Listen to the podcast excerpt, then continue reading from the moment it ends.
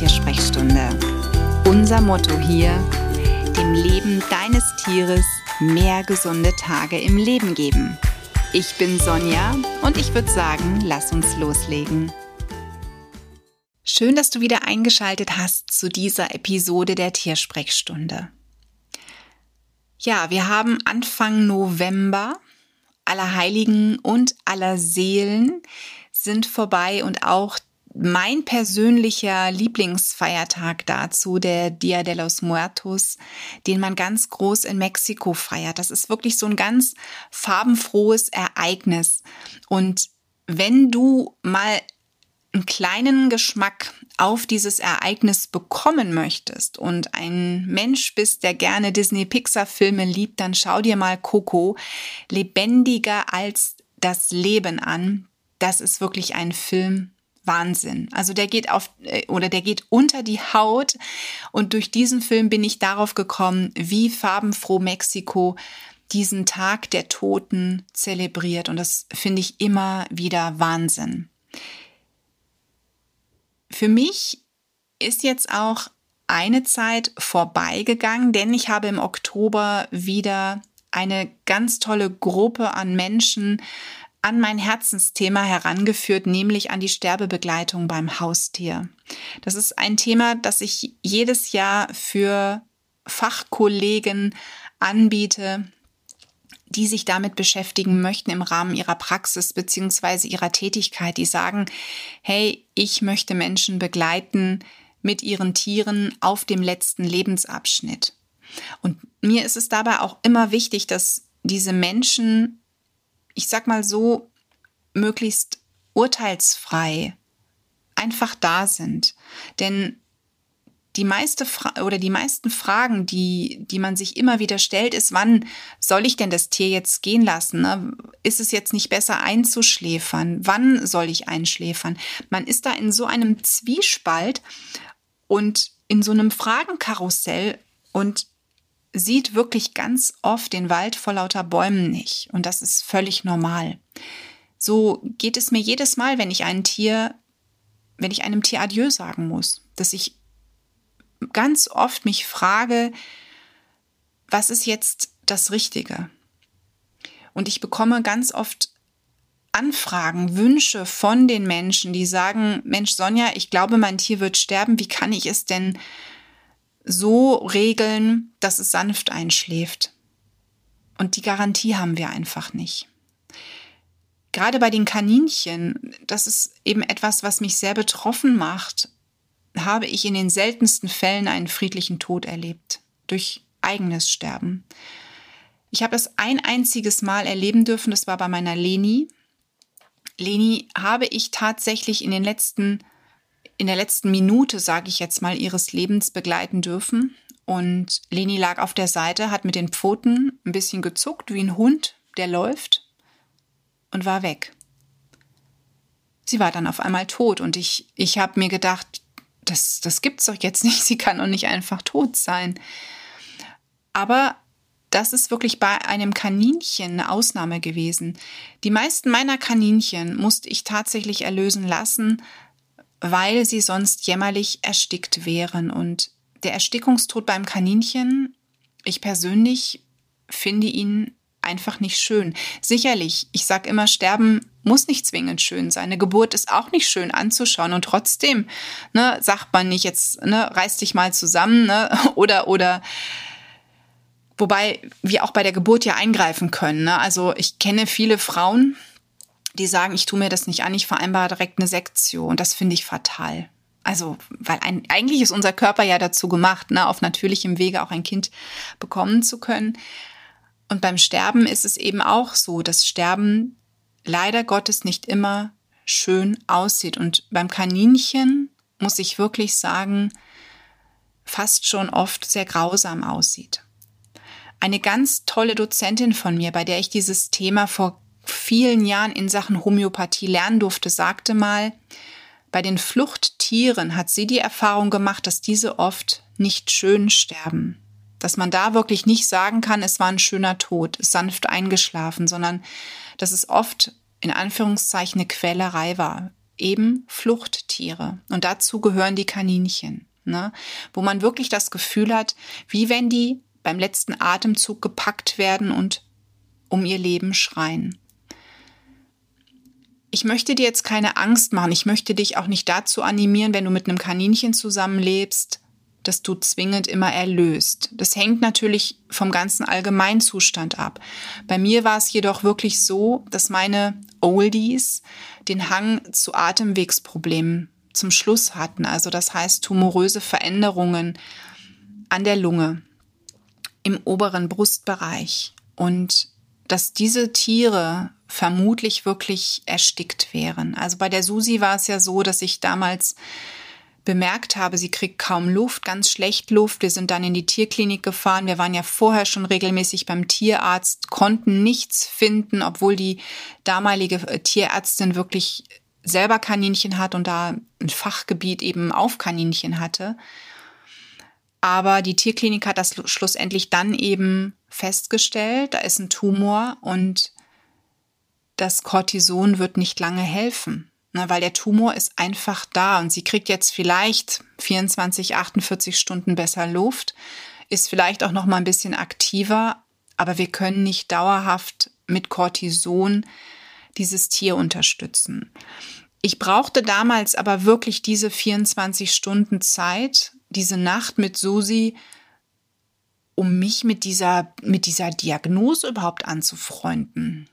Und ich bin am nächsten Tag dann zum Nottierarzt gefahren. Das war ein Sonntag. Nee, gar nicht wahr. Es war ein Samstag, genau. Ein Samstag, der hatte Sprechstunde an dem Tag. Und wir haben Susi einschläfern lassen.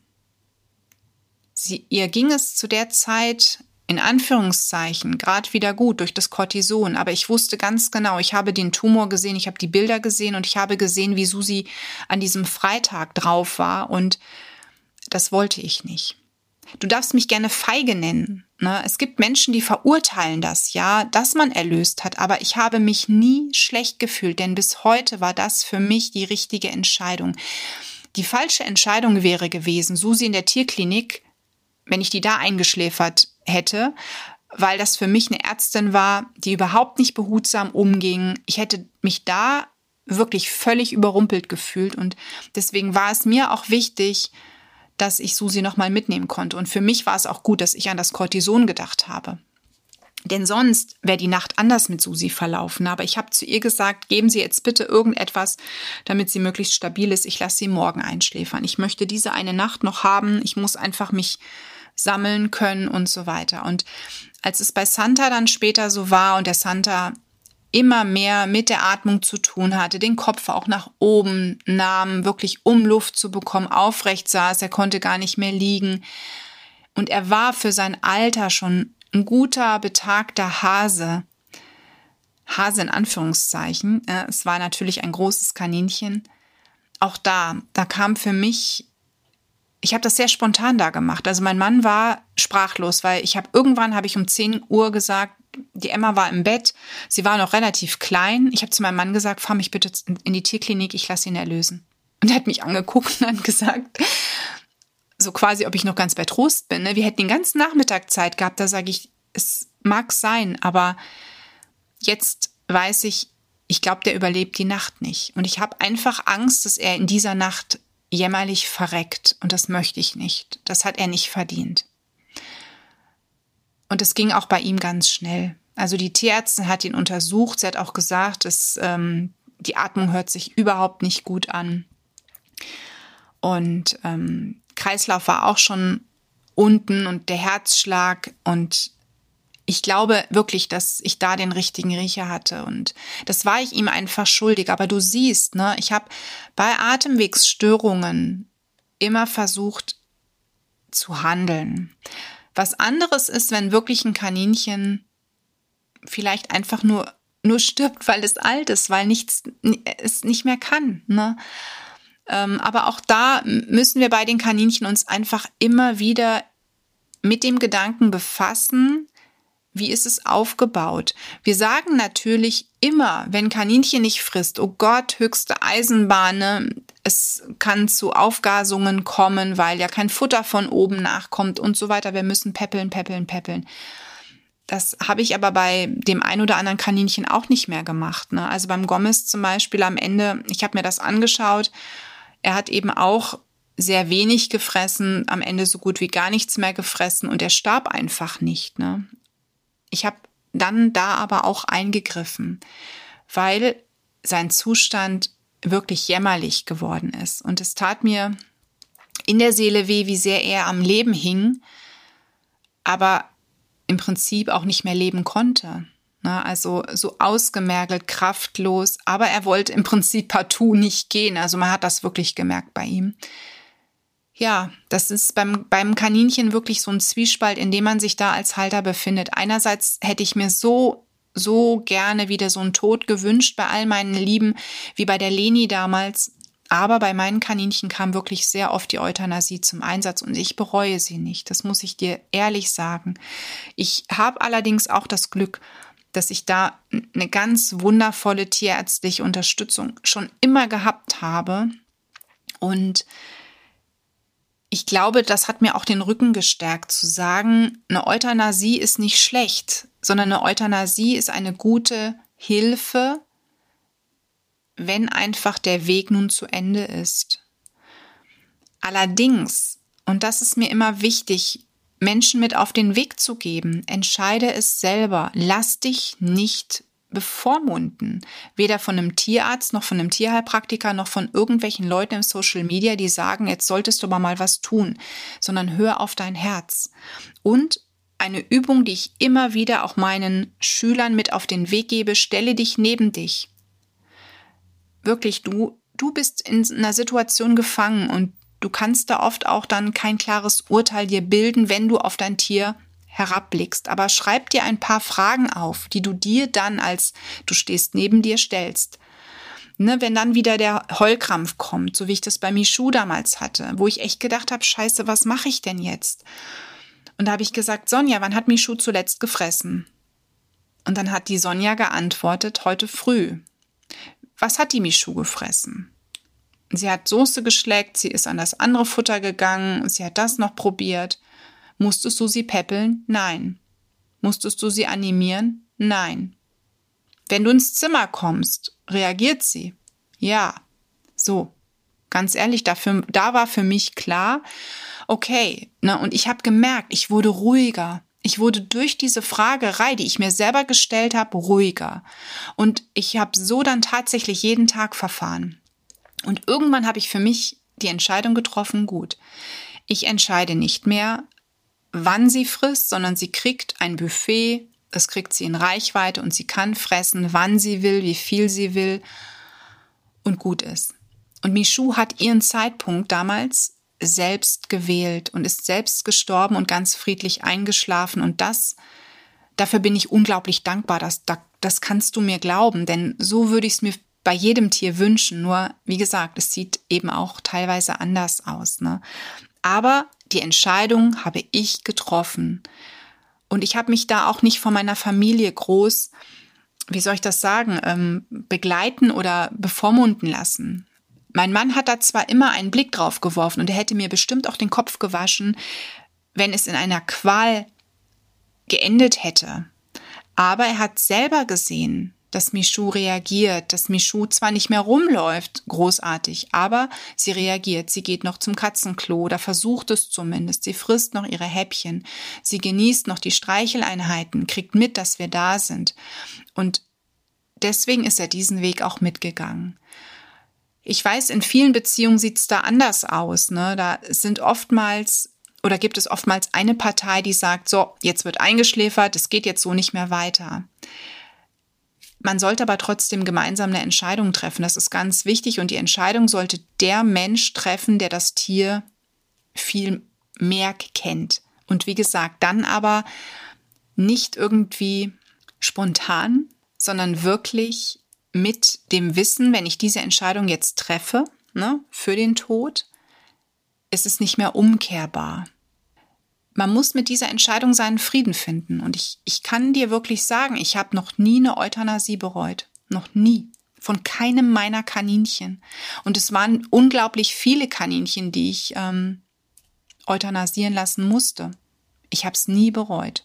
Die Entscheidung, wenn ich sie gefällt habe, war immer zum richtigen Zeitpunkt. Und ich war am Anfang noch gar nicht so weit in Sachen Sterbebegleitung und Abschied nehmen wie heute. Doch rückblickend, selbst als Tierhalter in Anführungszeichen oder in den Anfängen der Sterbebegleitung, muss ich wirklich sagen, habe ich es geschafft, dass ich für mich immer die richtige Entscheidung getroffen habe. Je mehr du dich auch austauschst, das ist eben auch immer etwas, was ich erlebe, je mehr du dich versuchst im Social Media auszutauschen, umso mehr Durcheinander kann bei dir im Kopf passieren. Manchmal ist es hilfreich, ne, dass man sagt, was würdet ihr denn jetzt tun? Ne? Und manchmal kommen da noch Hinweise, ne? Zweitierarzt, Zweitmeinung aufsuchen, denn ich erlebe auch immer wieder, dass Totgeglaubte dann doch noch leben. Ne? Also da sind Menschen, die kriegen eine Diagnose und ein Tierarzt, der vielleicht sagt, hm, das wird jetzt nicht mehr lange gut gehen und stellen Sie sich mal darauf ein und dies und jenes.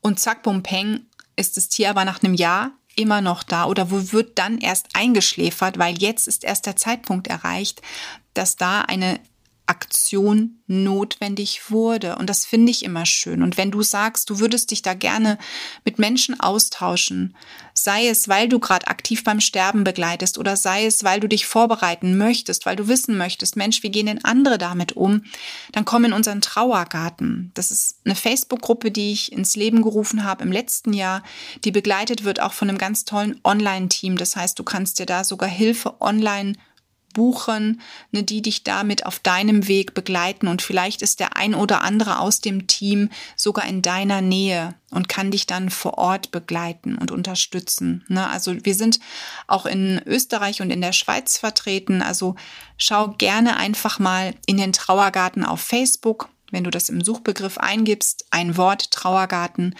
dann findest du uns da. Ich verlinke das natürlich auch in den Show Notes, ne, damit du vielleicht noch schneller den Weg dorthin findest. Aber schlussendlich merkt dir, es ist dein Tier und deine Entscheidung und hör da auf dein Herz, hör auf deine Intuition und wenn du sagst, ich höre nichts, ich spüre nichts, stell dich neben dich. Das ist für mich einer der wertvollsten Tipps, die es gibt und diesen Tipp wende ich selber an. Also das ist wirklich meine meine persönliche Stütze in dieser Zeit, wenn's wenn es so sein muss, dass ich wirklich versuche, mich runterzuholen, und zu sagen, Sonja, atme durch. Und dann stelle ich mir verschiedene Fragen. Und die Fragen kommen manchmal wirklich just in dem Moment, tauchen die auf einmal auf. Und ich merke dann wirklich, wie mein Geist ruhiger wird und wie ich dann eine Situation ganz anders betrachten kann, nämlich eben von außen. Ne? Und dann bin ich, glaube ich, auch wieder geistig fitter, eine Entscheidung zu treffen, zu sagen, okay, heute noch nicht, vielleicht morgen. Who knows? Alles Liebe für dich und dein Tier. Die Tiersprechstunde. Präsentiert von mir, Sonja Tschöpe, Tierheilpraktikerin und Tierernährungsberaterin. Und die, die du jederzeit für eine Online-Beratung buchen kannst. Klick mich auf www.animal-visite.de oder finde mich im Social Media. Alle Links dazu findest du in den Show Notes und ich sage ganz herzlichen Dank für deine Bewertung auf iTunes